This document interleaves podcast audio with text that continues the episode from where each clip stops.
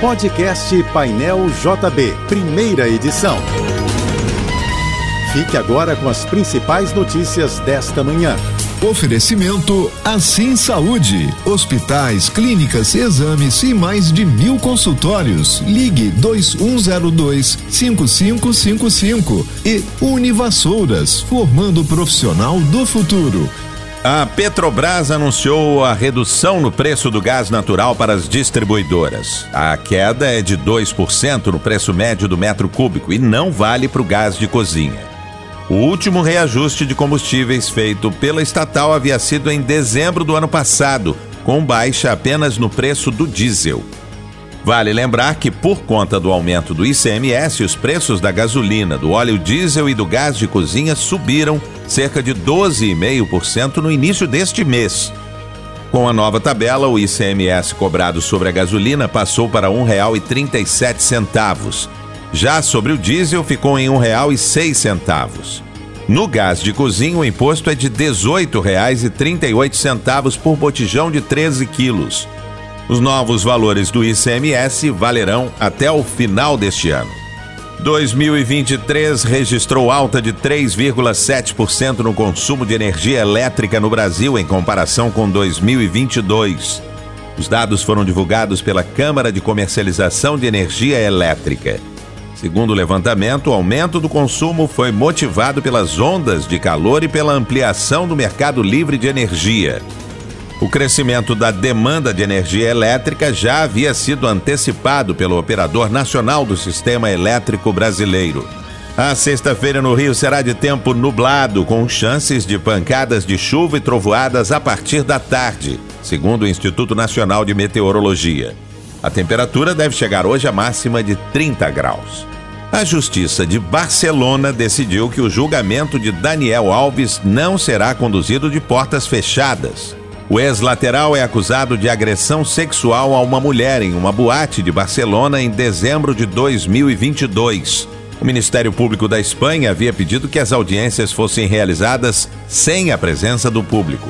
Apesar da negativa, os juízes determinaram que o depoimento da vítima seja feito em sigilo para proteger sua privacidade. O julgamento de Daniel Alves começa na próxima segunda.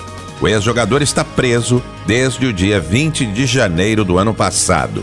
As passagens dos trens da Supervia estão mais baratas. A partir de agora, o bilhete do transporte caiu de R$ 7,40 para R$ 7,10. A mudança segue uma determinação da AGETRANSP de dezembro do ano passado. Essa é a primeira vez em 25 anos de concessão que o valor da tarifa dos trens é reduzido no Rio. O novo preço é considerado apenas para a tarifa cheia. Os usuários do benefício da tarifa social continuam pagando R$ 5,00 nos bilhetes. O cantor Robbie Williams pode se tornar o mais novo músico a ser dono de um clube de futebol.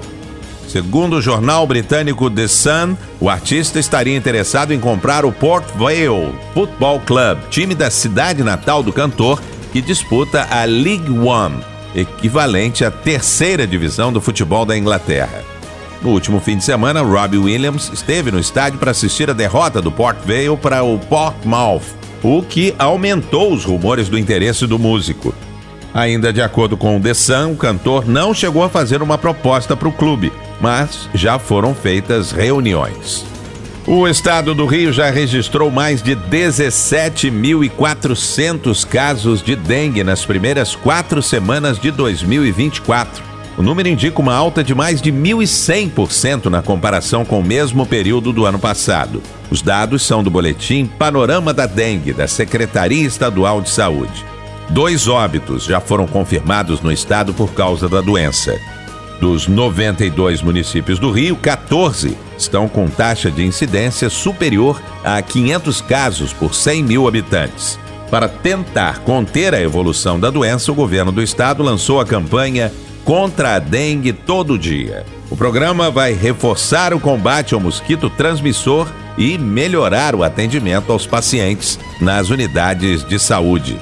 A região do entorno do Aeroporto Internacional Tom Jobim vai ganhar uma base do programa Segurança Presente. A implementação será feita após o carnaval. O Galeão Presente irá atuar nos terminais de embarque e desembarque, além das entradas e saídas do estacionamento e da estação do BRT Transcarioca. O programa Segurança Presente completa 10 anos em 2024 e já conta com mais de 40 bases em todo o estado do Rio. A Prefeitura do Rio proibiu o uso de celulares nas escolas da rede municipal de ensino. A medida foi publicada no Diário Oficial do município. A decisão foi baseada em recomendações da OMS e da Unesco, além de um levantamento da Secretaria Municipal de Educação feito em dezembro do ano passado. Na pesquisa, 83% das pessoas que responderam afirmaram concordar com a proibição. Segundo o decreto da Prefeitura, os alunos não poderão acessar o celular nas escolas municipais nem durante o intervalo. O uso dos aparelhos será permitido apenas antes e depois do período de aulas e em situações específicas, com autorização de professores ou da direção das unidades. Você ouviu o podcast Painel JB, primeira edição.